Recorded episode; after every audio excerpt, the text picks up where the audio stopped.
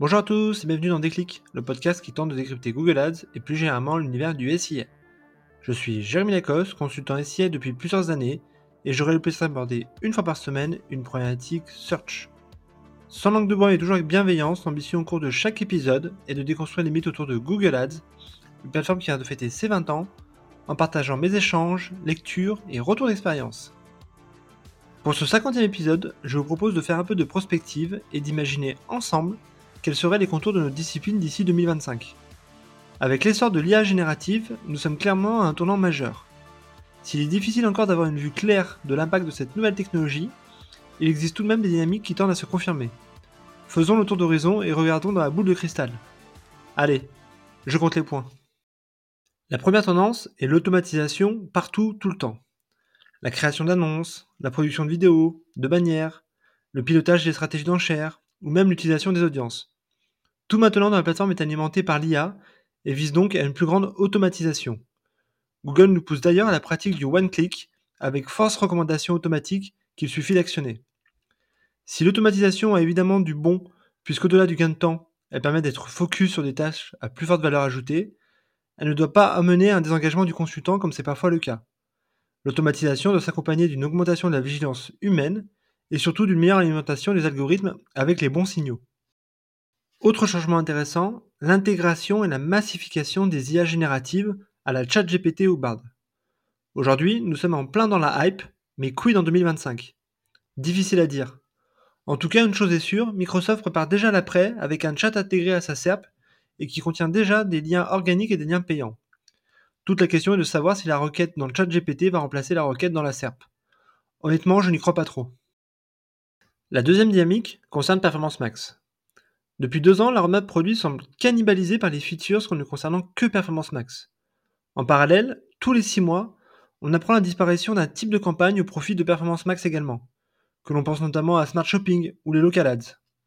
Très vite, je fais l'hypothèse que les autres campagnes spécifiques vont également intégrer Performance Max, que ce soit Discovery Ads, le display ou même Shopping classique. Pour Google, c'est une aubaine pour monétiser l'ensemble de ses inventaires disponibles et permettre la simplification de la gestion des comptes une aubaine également pour s'ouvrir au marché des TPE-PME encore peu présents sur la plateforme. La troisième dynamique concerne le large.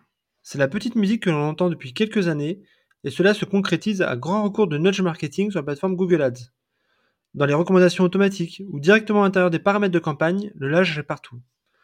A noter que nous sommes passés d'une logique où Google nous recommande de tester le ciblage mot-clé large à une logique où il faudrait faire du large. Ce serait la concrétisation de la fin de la toute-puissance du mot-clé au profit de l'intention de recherche.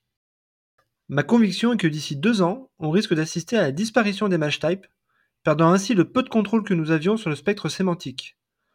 Pour les gros annonceurs, ce sera plutôt neutre, puisque grâce au smart bidding et à une bonne hygiène de compte, les risques de dérapage seront limités. Mais pour les petits comptes, ce sera plus compliqué. La quatrième dynamique concerne la fin de la granularité. À mesure que l'automatisation gagne en terrain, une certaine opacité s'opère sur les comptes. Deux exemples plus ou moins récents. Une partie des termes de recherche sur lesquels nos mots-clés ont diffusé ne sont plus accessibles. Et Performance Max qui reste encore un peu cryptique, notamment sur le volet inventaire-diffusion. Je fais l'hypothèse que cette tendance va s'accélérer. Au fur et à mesure que le produit va se simplifier et se démocratiser, il s'agit de le rendre le plus accessible possible et donc d'éviter de rendre la lecture ardue. Résultat, de plus en plus de paramètres vont disparaître. Pensons récemment à la rotation des annonces ou au ciblage géographique de nos campagnes. La cinquième dynamique concerne le tournant du shopping.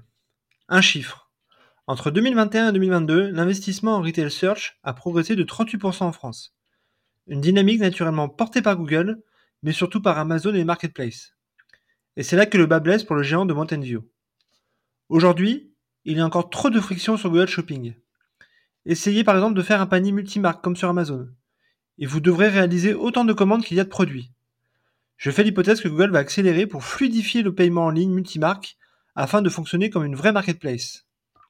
Idem, je pense que le moteur de recherche va accélérer sur la partie comparateur. On le voit d'ailleurs au niveau de Google Flight, le géant américain vient d'annoncer cette semaine qu'il remboursait la différence si vous trouviez moins cher ailleurs. Sixième dynamique, la fin des cookies tierces. Sauf éventuel nouveau report, elle serait prévue pour mi-2024 et avec elle son lot de bouleversements. Aujourd'hui, les différents tests des API de Privacy Sandbox réalisés, et notamment de Google Topics, sont plutôt décevants. C'est-à-dire assez normal puisque nous passerions d'un ciblage cookie à un ciblage type media planning à l'ancienne avec du targeting contextuel. S'il est difficile encore d'avoir une vue exacte sur la situation dans deux ans, il ne fait pas de doute que la fin des cookies tierces risque de redistribuer les cartes du marché publicitaire.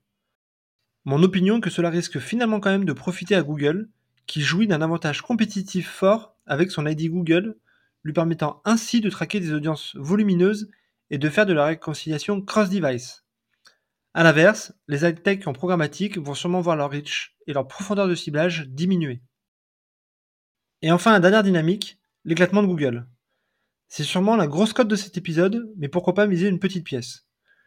Google n'en est pas à son premier procès, mais s'il y a bien quelque chose que les Américains n'aiment guère, ce sont les positions hégémoniques sur un marché donné. Et c'est notamment tout le sens du procès antitrust qui a lieu en ce moment aux États-Unis. Je rappelle que nous sommes dans une situation où Google maîtrise toute la chaîne de valeur de la publicité en ligne, avec d'un côté Google AdSense sur la partie monétisation de l'inventaire publicitaire pour les éditeurs, et d'un autre côté Google Ads est équivalent pour l'achat de ces mêmes espaces. Si le procès risque de durer longtemps, il pourrait très bien déboucher sur la scission de Google en plusieurs entités, une aubaine pour les ad serveurs et DSP qui trouveraient là une opportunité de croissance. Voilà, ce 50e épisode touche déjà à sa fin et j'espère que vous avez eu le déclic. Comme toujours, je suis preneur de vos retours ou propositions de sujets en commentaire ou par message privé sur LinkedIn.